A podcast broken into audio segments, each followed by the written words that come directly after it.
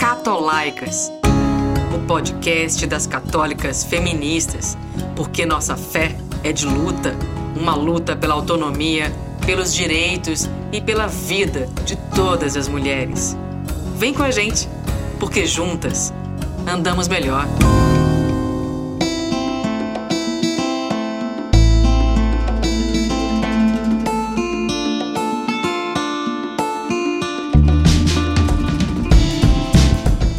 Olá, sejam bem-vindas e bem-vindos a mais um episódio do Catolaicas, o podcast da organização feminista Católicas pelo Direito de Decidir. Eu me chamo Solange Helena e, junto com outras companheiras feministas de católicas, trabalhamos pela garantia dos direitos humanos no Brasil. Um dos caminhos possíveis para que a população, especialmente as mulheres, os negros e negras e as pessoas LGBT, possam viver suas vidas livres de violência e com autonomia é a chamada educação em sexualidade. Uma questão que é consenso em diversos países desenvolvidos, mas por aqui no Brasil ainda gera muitas dúvidas, principalmente por causa da ação de algumas lideranças que confundem a população com desinformações, muitas vezes baseadas em fundamentalismos religiosos e não na ciência. Como mulheres de fé, o nosso papel aqui no Catolaicas é também esclarecer questões importantes como a necessidade e a eficiência da adoção da educação em sexualidade, seja nas escolas ou em projetos sociais. Por isso, convidamos para este episódio a Joni Kreisek. Ela é psicóloga, mestra e especialista em bioética, diretora da ONG Ecos Comunicação em Sexualidade e trabalha há mais de 20 anos com sexualidade, gênero e adolescência. Juni, seja muito bem-vinda ao Catolaicas. Explica pra gente por que, que a educação sexual nas escolas é importante. Muito obrigada pelo convite, é um prazer estar aqui com vocês. E a discussão sobre educação sexual nas escolas é você poder dar uma chance para o adolescente ter um espaço de diálogo sobre as suas próprias questões. Essas questões estão em todos nós, né? O fato de você ser homem ou ser mulher, ou ser heterossexual ou ser homossexual, isso constrói o que você é. Você carrega isso em todos os espaços, não só na escola. Mas a escola é um lugar privilegiado para poder é, se dialogar sobre isso, dialogar sobre preconceitos, sobre corpo, sobre sobre mitos, consiste em você trabalhar as questões dos direitos das crianças e dos adolescentes em relação à sua saúde, né? E sua saúde, pensando em saúde de maneira ampliada, né? E então esse, esse, essa matéria vai dar condições, por exemplo, do adolescente uh, se proteger de, de, questões relacionadas, por exemplo, com abuso sexual, com violência, se, uh, se planejar para poder cuidar melhor do seu corpo, entender o seu corpo. Exatamente, Juni. Existe uma diferença entre o conceito de educação sexual e o termo educação em sexualidade, certo? Como que se dá essa diferença na prática? Bom, a forma como a pessoa se, se, percebe, por exemplo, em sua integralidade, a forma como ela entende o seu corpo, a forma como ela se sente bem ou mal com um corpo mais magro, com um corpo mais gordo, a forma como ela se percebe enquanto homem, enquanto mulher e o que a sociedade pensa dela. Isso é, isso compõe a sexualidade, a forma como ela se vê, isso compõe as relações de gênero, isso compõe a forma como ela entende a sua identidade feminina ou masculina. Então a sexualidade, ela vai abranger muito mais do que o ato sexual, né? Então a sexualidade ela é mais abrangente e ela implica em olhar para a pessoa nesse contexto de mundo que ela vive hoje, né? É, né? Nesse momento histórico que ela está e todos os desafios que isso traz, né, para homens e para mulheres. Apesar da importância na educação em sexualidade, a onda conservadora que invadiu a política no Brasil tem um efeito negativo, impactando a adoção de projetos eficientes sobre este tema nas escolas. Você poderia comentar para a gente este cenário, Juninho? Bom, a gente percebe que quem muitas vezes vai à frente é o líder ali da escola, é um diretor. Então a gente percebe que os projetos são muito individualizados ainda, né? São projetos de pessoas que entendem a importância disso e que a política está enfraquecida. Né? Então, isso é muito sério. A gente já teve políticas excelentes, como o Saúde e Prevenção nas Escolas, que preconizava um trabalho conjunto entre educadores, é, adolescentes, pais, construindo Grêmio, construindo um saber coletivo, e isso tudo se perdeu o investimento nesse tipo de, de ação. Então, isso é muito grave. Né? E aí você tem um fundamentalismo religioso que nunca, em lugar nenhum, deveria é, impor a sua vontade. Quando a gente fala de ideologia de gênero, é, é uma piada falar gênero é uma coisa, ideologia de gênero é você não deixar falar sobre a desigualdade entre homens e mulheres, não, não ser possível falar sobre violência sexual. Isso é ideologia. Né? Então, é, é são, são questões que precisam ser enfrentadas. O Estado é laico. Né? E a laicidade, ela tem que estar acima de tudo. E é isso que a gente tenta levar dentro dos nossos projetos e dialogar de maneira respeitosa, entendendo que há questões dogmáticas que têm que ser ouvidas também, mas que não podem sobrepujar o direito sexual, o direito reprodutivo, o direito ao saber, à proteção, à autonomia, é, à dignidade. Então, a gente eh, tem toda essa discussão para tentar criar dentro do que já está preconizado. Nós temos leis de direitos humanos, a gente tem diferentes tratados né, internacionais e nacionais que o país é signatário, Cairo, Beijing, tantos outros, que a gente precisa lembrar deles e não se sentir acuado por estar tá fazendo a coisa certa. Uma das consequências da ausência de uma política favorável à educação em sexualidade é a taxa de gravidez não intencional entre adolescentes. Segundo a ONU, no Brasil, a taxa de adolescentes grávidas é de 62 para cada mil jovens entre 15 e 19 anos. Este índice ultrapassa a taxa mundial, que corresponde a 44 adolescentes grávidas para cada grupo de mil. Por que, que isso ainda acontece? Nossa, é uma situação tão séria. Eu acho que só para complementar esses índices, dizer que quem são os adolescentes que estão engravidando né, nessa faixa etária? São adolescentes que moram em, em, periferias, que moram em lugares com menos acesso a serviços de saúde, educação, que moram em condições precárias, onde os pais também têm maior dificuldade econômica, demoram horas e horas para chegar entre o seu trabalho à casa. Né? São jovens negros né? Então, é muito diferente, por exemplo, quem não é de São Paulo, mas em São Paulo tem um bairro chamado Moema, que é um bairro de classe alta, e tem Capão Redondo, por exemplo, que é um lugar muito distante, de difícil acesso. Né? É, é, o índice é completamente diferente, tem zero, zero adolescentes grávidas em Moema, ou quase isso, para um número muito superior a, a, ao que tem em Capão Redondo, por exemplo. O que, que a gente está falando? Que sexualidade, assim como a saúde, é, tem que ser vista em todas as suas uh, questões. Pois é, Juni. E se a gente abrir os dados, o retrato é ainda mais grave. Dados do Ministério da Saúde apontam que em 2017, ano dos últimos dados consolidados, houve 480.925 nascimentos de bebês gerados por meninas e adolescentes que tinham entre 10 e 19 anos. Este número equivale a 16% dos nascidos vivos.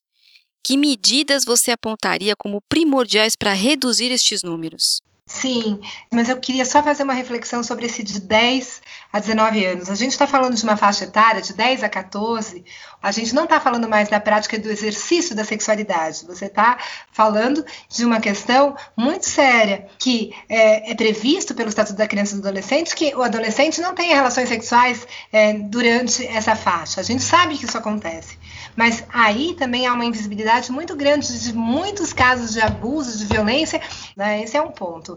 É, a, a, gravidez, de um modo geral, no país vem diminuindo, né, em todas as faixas etárias. Mas o fato da gente ter ainda na faixa etária é, de 10 a 19 é, esses números mostra o quanto a gente ainda precisa avançar nessa discussão, o quanto é importante lutar pelos direitos para que o adolescente possa, por exemplo, pegar um insumo de prevenção, ter acesso a um serviço de saúde, sem ser, por exemplo, negado para ele o direito à confidencialidade, por exemplo. Um dos relatos que a gente mais ouviu também dos adolescentes é Sim, você sabe. Então, se a gente perguntava, você sabe onde você pode se prevenir, como se prevenir do, da gravidez não intencional, do, do, do, HIV? Eles diziam: ah, tem um posto de saúde, lá eu posso pegar. Anticoncepcional e camisinha. E aí a gente perguntava: quem já foi no posto de saúde? Ninguém. Por quê? Ah, porque quando a gente chega lá, todo mundo já fica falando da gente. Quando a gente chegar lá, é, a minha mãe vai ficar sabendo imediatamente. Eles pedem para chamar um adulto.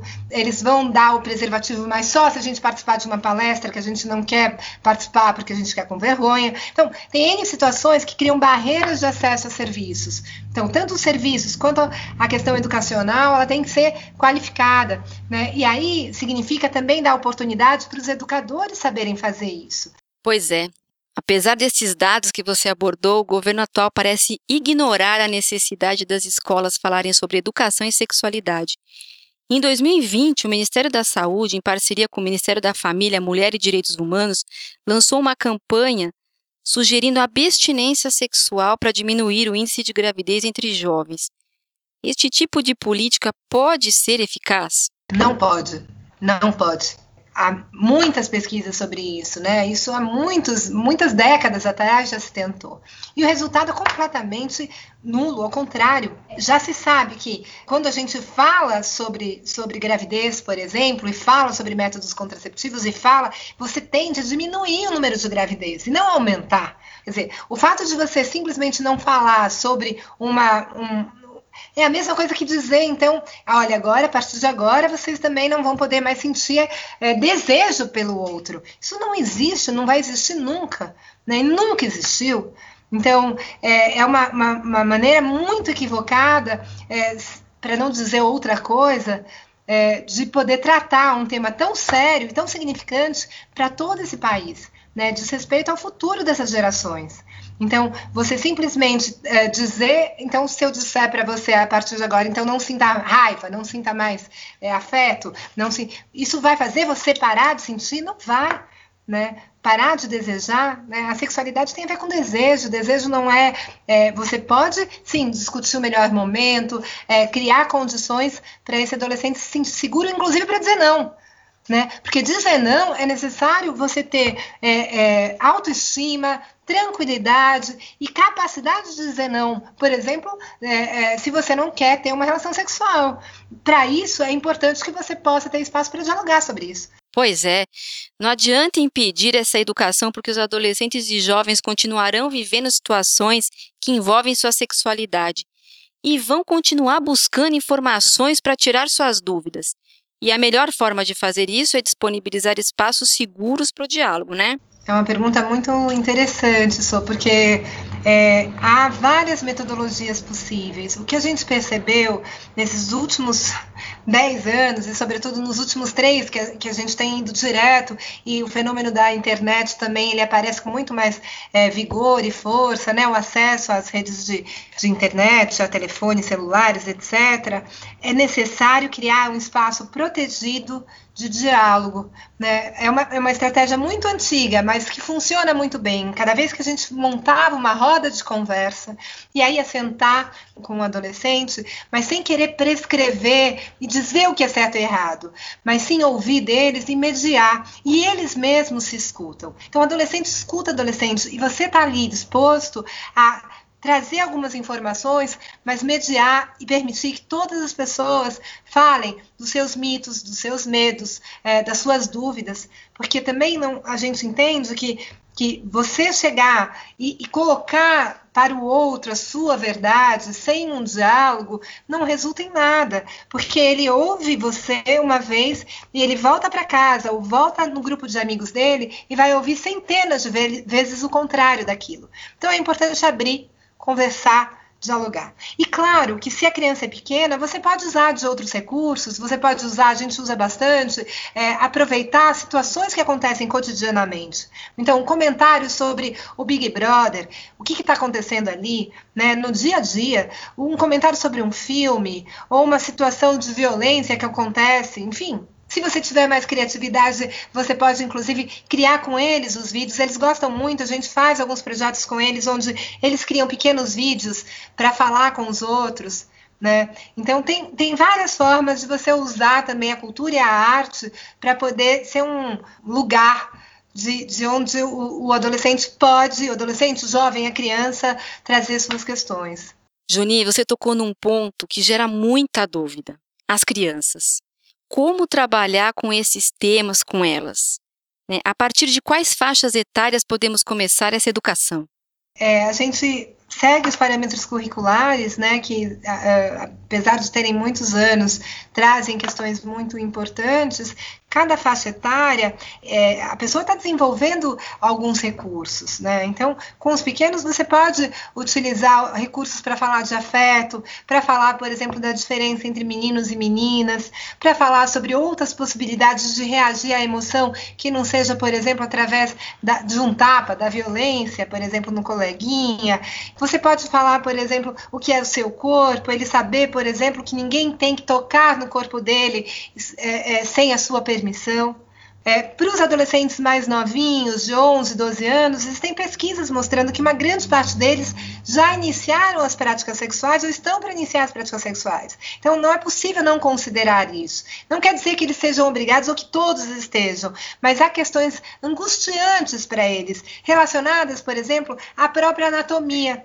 Quer dizer, mesmo que ele tenha aula de biologia, aquilo não é suficiente para ele ter um espaço para falar sobre os seus órgãos, falar sobre suas dúvidas relacionadas, por exemplo, ao cheiro. Que cheiro é esse, né, que vem na adolescência? Essas espinhas, por que que acontece? Esse esse humor tão que muitas vezes muda. O que é isso, né? Como o corpo se desenvolve, né? Como os órgãos se desenvolvem. Então, essas questões trazem muita angústia para o adolescente e para o jovem, e elas precisam de um espaço para conversar. E aí você pode me perguntar, mas não é os pais que deveriam? Os pais também devem e podem fazer isso, mas nem todos têm essas informações. Muitas vezes as famílias também reproduzem alguns mitos que circulam por aí. Então, é necessário ter espaços com toda a comunidade escolar. E também não adianta só o professor de biologia, porque não precisa ser o professor de biologia, pode ser o professor de história, que vai historicizar, por exemplo, a situação das mulheres,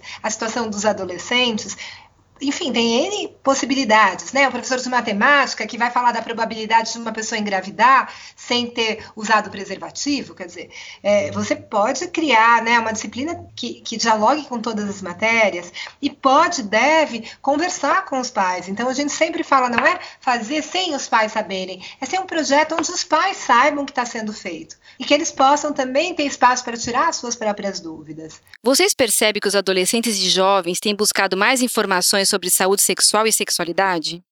Eu acho que há uma busca maior, sim, por parte dos adolescentes, mas muito para pensar as questões subjetivas, né? a questão do corpo, da autoestima, do padrão estético, a questão racial, a questão uh, étnica, mas ainda há muita dúvida. É, é espantoso o quanto também é, não ter a, os programas de educação sexual nas escolas, ou educação em sexualidade nas escolas, a gente já percebe um grande impacto. Né? Muitas escolas relatavam para a gente, a gente gostaria, mas a gente tem medo que os pais não gostem. Quer dizer, é, o enfrentamento disso é necessário e é possível do ponto de vista legal. Né? A gente tem, tem uh, legalmente, a gente pode sim falar sobre isso, mas de uma maneira que os pais saibam, com, com uh, uma matéria já apresentada, vai ser isso que vai ser falado, explicada do porquê que a gente tem que falar sobre isso. Então, esse enfrentamento tem que ser feito e é urgente, porque a gente percebe, por exemplo, que meninas de 14 anos falam que já estão tendo relação sexual, mas não sabem se engravidam fazendo sexo oral. A gente ouviu muitas dessas questões. Eu não sei se engravida ou não. Eu não sei se beijar na boca transmite HIV. Então, isso o diagnóstico revelou com muita força que existem muitas dúvidas ainda. A Ecos, ONG que você dirige, está à frente de um projeto que traz dados sobre educação e sexualidade nas escolas no Brasil, inclusive em áreas rurais. Vocês entrevistaram os estudantes, né? É, conta pra gente como foi esse projeto e o que vocês descobriram. Sim, primeiro a gente escutou todos eles. Né? A gente passou é, quase um ano fazendo rodas de conversa pelo Brasil inteiro, tentando entender quais eram as questões, onde é que os adolescentes, por exemplo, se informavam sobre sexualidade. Então a gente descobriu, por exemplo, que a internet é o lugar preferencial, né? E a gente também percebeu que não existe, isso, isso bate muito com o que a gente já sabia anteriormente, mas que se busca informações sobre, por exemplo, gravidez quando você já está com medo de estar grávida, não antes. Né? Então, a busca também por informações não é preventiva, é, é uma busca para poder resolver uma situação, um problema, normalmente. Né? Outra coisa que a gente percebeu é que eles têm, uh, relatam muito uma tristeza muito grande, uma dificuldade de conversa, de diálogo com os adultos de modo geral. Né? A confiança nos adultos parece que está diminuída. E nas instituições nem se fala. É um projeto que é um projeto que revelou coisas muito importantes. A grande questão atual, que, era, que é um pouco diferente do que acontecia há 10, 20 anos atrás, quando a gente ia para as escolas, é a questão da saúde mental. A saúde mental aparece como uma grande questão para os adolescentes. Então, um aumento de situações de bullying, e aí, que, o que são essas situações de bullying? Se referem também às questões e os padrões da sexualidade, aos padrões hegemônicos, né, ao racismo. A gente percebe que o garoto que, que é gay, por exemplo, sofre uma carga de preconceito e violência que muitas vezes é invisibilizado nesses espaços. Né? Então, é, isso se torna mais um, uma dificuldade para esse jovem, que muitas vezes já tem outras dificuldades, por exemplo, em relação à comunicação com os pais, em relação à comunicação com outros jovens ou com a própria família estendida, né, com os amigos. E me parece que agora, com a pandemia, muitas questões se agravaram. Né? Então, não tem uma escola, até hoje, a gente uh, conversou com mais de mil jovens de escolas rurais, que em algum momento algum adolescente não tenha vindo dizer ou pedir socorro que está sofrendo uma situação de violência ou abuso sexual. Então, é, é, você não falar sobre sexualidade é você deixar a mercê esses adolescentes e jovens todos. É um grande problema. Eu acho que esse é o grande problema, né? Não, não poder trazer isso enquanto uma, uma, uma matéria que vai permear todas as outras né? Porque o adolescente que está ali aprendendo, ele está com o seu corpo aprendendo, com a sua afetividade, né? Com suas emoções. E, e você negar isso é, é, também impedir esse adolescente de aprender. A gente também percebeu que há avanços. Há grupos de jovens falando sobre o direito uh, à equidade, sobre as questões raciais, há movimentos culturais belíssimos, há, trabalhos feitos por eles e pelas próprias escolas que são surpreendentes, né? Então a gente também viu isso muito e cada escola que a gente ia, a gente saía com uma esperança renovada de que essa geração traz também uma consciência maior sobre o que é necessário para a gente ir avançando em termos de humanidade. Exatamente, Juni. Para avançarmos em termos de humanidade, precisamos ajudar esses meninos e meninas a se entenderem e também a se protegerem. É um direito deles e delas. As famílias e as escolas podem e devem agir juntas, em colaboração, para que exemplos positivos de educação em sexualidade sejam valorizados. Para acabar com a violência de gênero e com a violência sexual, para acabar com o machismo, a homofobia, entre outros problemas sociais, seja na infância, na adolescência, juventude e até na vida adulta, é preciso que se respeite, valorize e se adote a educação em sexualidade.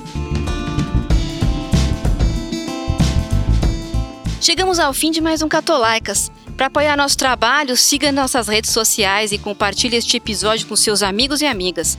Estamos na internet como arroba ascatólicas. Se você quiser participar do nosso podcast, basta mandar seus comentários para comunicação@católicas.org.br. Muito obrigada pela audiência e até o próximo episódio. Este podcast é uma realização de Católicas pelo Direito de Decidir. A coordenação geral é de Gisele Pereira. Apresentação de Solange Helena. Roteiro e edição de Raquel Melo.